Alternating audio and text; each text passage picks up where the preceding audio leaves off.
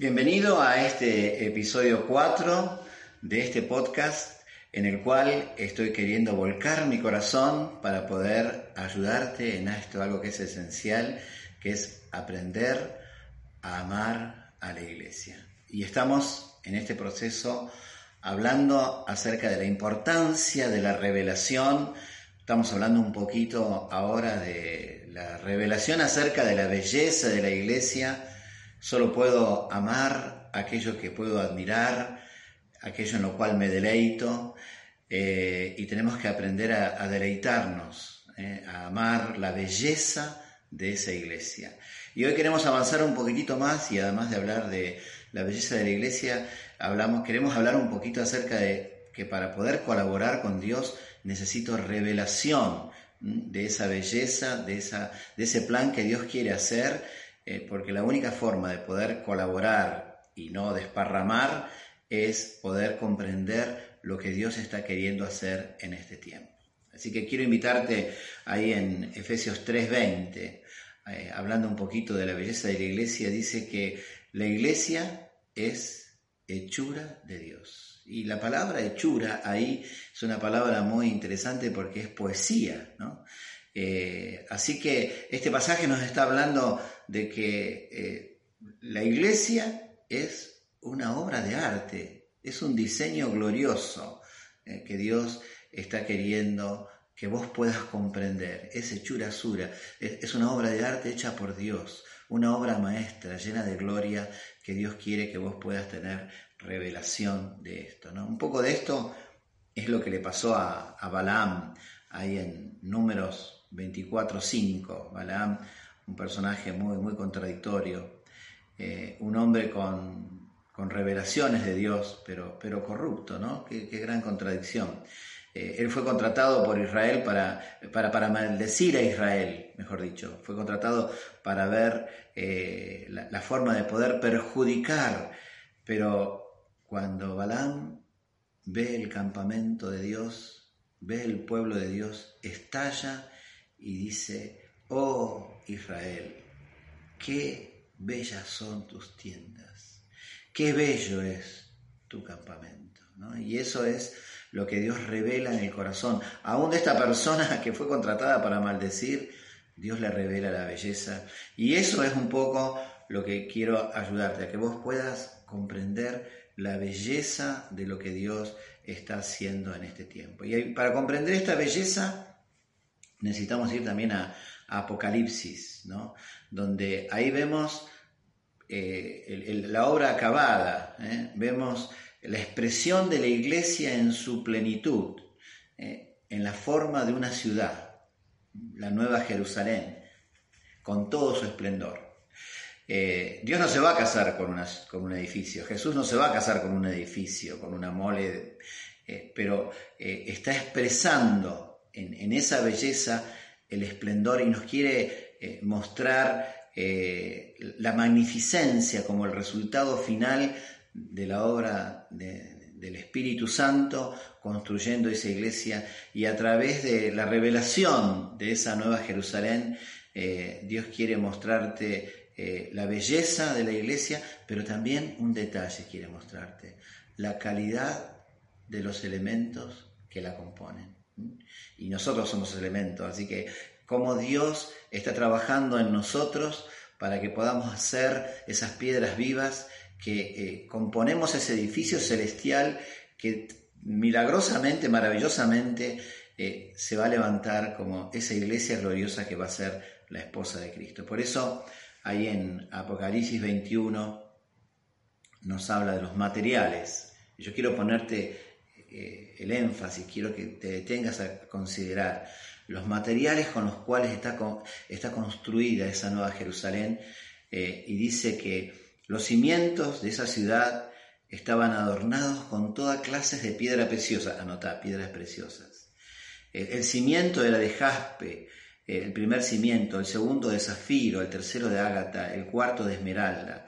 Las doce puertas eran doce perlas, perlas. ¿Eh? Cada una de las puertas era una perla y la calle de la ciudad era de oro puro, como vidrio transparente, cosas que no podemos imaginarnos ¿no? el oro puro como vidrio transparente, las palabras no alcanzan a describir algo tan bello, pero yo sí quiero que vos te, destaque, te puedas destacar en este momento eh, y puedas considerar estos materiales que nos está hablando y nos está hablando de, de oro, nos está hablando de perlas y nos está hablando de piedras preciosas. Por un, eh, para, poder aclararte, acá no se habla de, plata, eh, porque la plata es un eh, símbolo de redención y eso ya fue hecho, ya para esta época ya está terminada, ¿no? es el proceso final. Por eso nos está hablando de ese proceso final como oro, piedras preciosas y perlas. Las tres, estos tres elementos tienen esta característica. Fueron transformados a través de las adversidades. ¿eh? tanto el oro a través del fuego, eh, las piedras preciosas a través de presiones eh, milenarias y la perla a través de, esa segregación, secreción que produce la ostra cuando es lastimada. El sufrimiento va produciendo esa transformación y va construyendo esos materiales preciosos con los cuales Dios está edificando su iglesia. ¿eh? Así que eh, esto nos está eh, mostrando este proceso de transformación en el que hoy cada uno de nosotros estamos inmersos. Dios nos está transformando para producir en nosotros esa calidad de material para que pueda ser edificada. Nosotros somos las herramientas, somos esas piedras vivas Cristo es el que está edificando este edificio y cada uno de nosotros es esa piedra viva, que es, esa piedra valiosa eh, que Dios está poniendo una tras otra para poder edificar la casa de Dios. Y nosotros no sabemos cómo es que se edifica con una piedra viva, sabemos cómo se edifica con una piedra muerta, ¿no? Vos la pones y se queda donde está. Estas piedras vivas tienen creatividad, producen, eh, incomodan, ¿eh? Eh, van armando su espacio, pero cada una es un elemento indispensable para la edificación de esa nueva Jerusalén, de ese edificio celestial que Dios está construyendo aquí en la tierra. Así que esto eh, nos trae la tranquilidad de que el que edifica es Jesús, porque sería muy difícil para nosotros edificar con piedras vivas, ¿eh? Eh, pero acá lo, que, lo, que, nos da la, seguridad, el descanso, como dice Mateo 16, 18, Jesús dice que Él va a edificar su iglesia. Y edificar es poner lo que falta. Eh, y nosotros tenemos que ser esos colaboradores de Jesús en poner lo que falta. Ahí en 1 Corintios 3:10 habla de que nosotros somos los colaboradores de Dios. Pero para poder colaborar, eh, para poder colaborar adecuadamente, necesitamos tener claridad sobre el, proceso y el resultado final. Necesitamos tener, porque si no, en vez de colaborar, vamos a desparramar, como también dice Jesús, el que conmigo eh, no recoge, desparrama, ¿no? Pero eh, ahí estamos, queriendo buscar ese proceso y ese resultado final eh, para poder colaborar con Dios. Porque para poder colaborar con Dios nos tenemos que poner de acuerdo eh, en, edificar. Y nos tenemos que poner de acuerdo en dos cosas. Porque si no nos concertamos, no nos ponemos de acuerdo, no nos ponemos bajo el gobierno de unos con otros, cada uno va a hacer lo que se le ocurre. ¿eh? y no vamos a poder edificar eficazmente. Así que nos tenemos que poner de acuerdo y nos tenemos que poner de acuerdo en dos grandes temas. Y eso es lo que iremos desarrollando a lo largo eh, de este podcast y lo que está desarrollado en el libro. Estos dos grandes temas que nos tenemos que poner de acuerdo para edificar. ¿Qué es lo que Dios quiere hacer? Gran tema, ponernos de acuerdo eh, al, modelo, el propósito, el proyecto, eh, pero también nos tenemos que poner de acuerdo en el cómo. ¿Cómo es que Dios lo quiere hacer? Y esto es lo que iremos desarrollando en los sucesivos podcasts. ¿Qué es lo que Dios quiere hacer y cómo es que lo quiere hacer? Las dos cosas necesitamos la dirección, la revelación y la guía. No lo podemos hacer, no podemos hacer lo que nosotros queremos y no podemos hacer las cosas como nosotros queremos. Tenemos que buscar esa guía de Dios. Eh, y esa iglesia que Dios está levantando, eh, eh, Dios la, mostró, ¿no? Es un modelo, así como mostró un modelo en el Antiguo Testamento y, dijo háganlo así, también hoy tenemos un modelo, un modelo al cual estamos trabajando, por el cual estamos trabajando. Queremos edificar acá en la tierra una, una iglesia, una familia de muchos hijos semejantes a Jesús. Una familia de muchos hijos. Ese es el, modelo, el, testimonio terrenal que queremos dejar de la iglesia. y, en eso es lo que nos queremos poner de acuerdo para trabajar. Y esto significa de esta eh, claridad, de esta revelación, surgen tres elementos que tenemos que construir juntos. La calidad de la iglesia, ¿eh? tenemos que trabajar por eh, que cada uno alcance esa plenitud, esa semejanza a Cristo y poder mostrar acá en la tierra lo invisible, poder a través de, nuestra comunión se haga visible lo invisible, la gloria de Dios se haga palpable, se haga eh, de una forma que la podamos mostrar, que la podamos hacer visible para los demás. También tenemos que trabajar en, la unidad, eh, como pueblo de Dios, un testimonio unido. Tenemos que trabajar para construir ese cuerpo, en un montón de individualidades, sino un cuerpo bien concertado y unido entre sí, ¿eh? por la actividad propia de cada miembro. Ningún miembro eh, eh, puede estar ocioso, cada uno tiene que estar mostrando esa gracia que Dios le capacitó y así en, en, unidad poder alcanzar el otro propósito de lo que Dios quiere edificar, que es la cantidad. Que el cuerpo de Cristo sea edificado con aquellos que faltan todavía incluir en el cuerpo de Cristo. Así que eso es un poco lo que por lo que tenemos que trabajar. Ese es el qué es lo que tenemos que hacer. Trabajar por la calidad de la iglesia, por la unidad de la iglesia y por, la cantidad, ¿eh? para que seamos muchos hijos semejantes a Cristo en un mismo sentir. Pero también nos tenemos que poner de acuerdo en el cómo.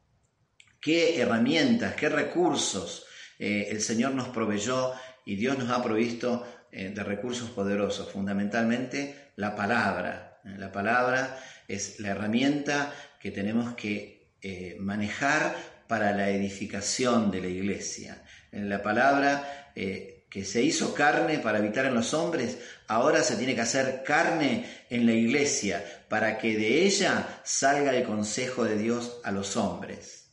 Se encarna, se hace visible en cada creyente que es transformado para poder mostrar al mundo, ¿no? Como eh, Juan 1.14 dice, aquel verbo fue hecho carne y habitó entre nosotros y vimos su gloria, gloria como del unigénito del Padre, llena de gracia y de verdad. Ese es la realidad que hoy tiene que ser eh, tuya y mía, poder mostrar eh, la gloria, ¿eh? poder que los demás puedan vernos llenos de gracia y de verdad, que la palabra se encarne en nosotros, así como se encarnó en Cristo, para poder mostrarle al mundo esa gracia y esa verdad, que no la puede, que no puede participar, que no la puede ver si no la ve a través de cada uno de nosotros. Y por otro, la otra gran herramienta es el Espíritu Santo, el gran instrumento de Dios que Dios le dio a la iglesia, una persona eh, compasiva, que consuela,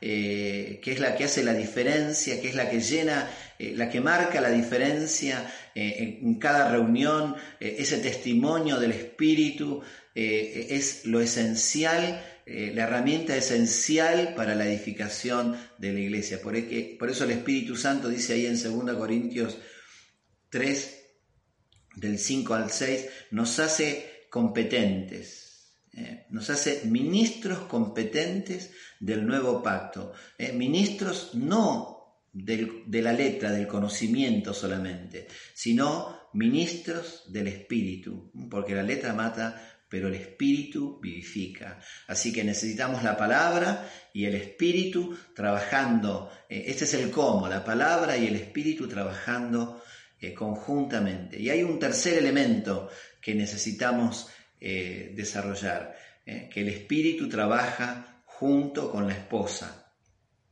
junto con la iglesia. Poner de acuerdo la iglesia con el Espíritu Santo. Ahí en Apocalipsis 22 16 dice, el espíritu y la esposa dicen ven. Eh, es, la otra herramienta, esa armonía entre lo que el espíritu y la iglesia están haciendo, eh, porque la iglesia se está preparando. Dice ahí en, Apocalipsis 19, dice, eh, la esposa se ha preparado. Es la esposa la que se, la que se prepara ¿eh? y se viste de lino fino. Y se le ha concedido que se vista de lino fino, limpio y resplandeciente. Dice, porque el lino fino son las acciones justas de los santos. Así que cada vez que amás, cada vez que servís, cada vez que caminas otra milla, cada vez que pones otra mejilla, estás hermoseando ¿eh? y estás preparando ¿eh? a la novia para las bodas del Cordero. Así que tenemos esos tres elementos, la palabra, el espíritu y la iglesia, todas trabajando para que se pueda cumplir ese poderoso propósito de Dios de levantar una iglesia santa y sin mancha para que el testimonio realmente de esta iglesia eh, avance hasta que las puertas del infierno no puedan resistir. Que Dios te bendiga mucho. Seguimos en el próximo episodio.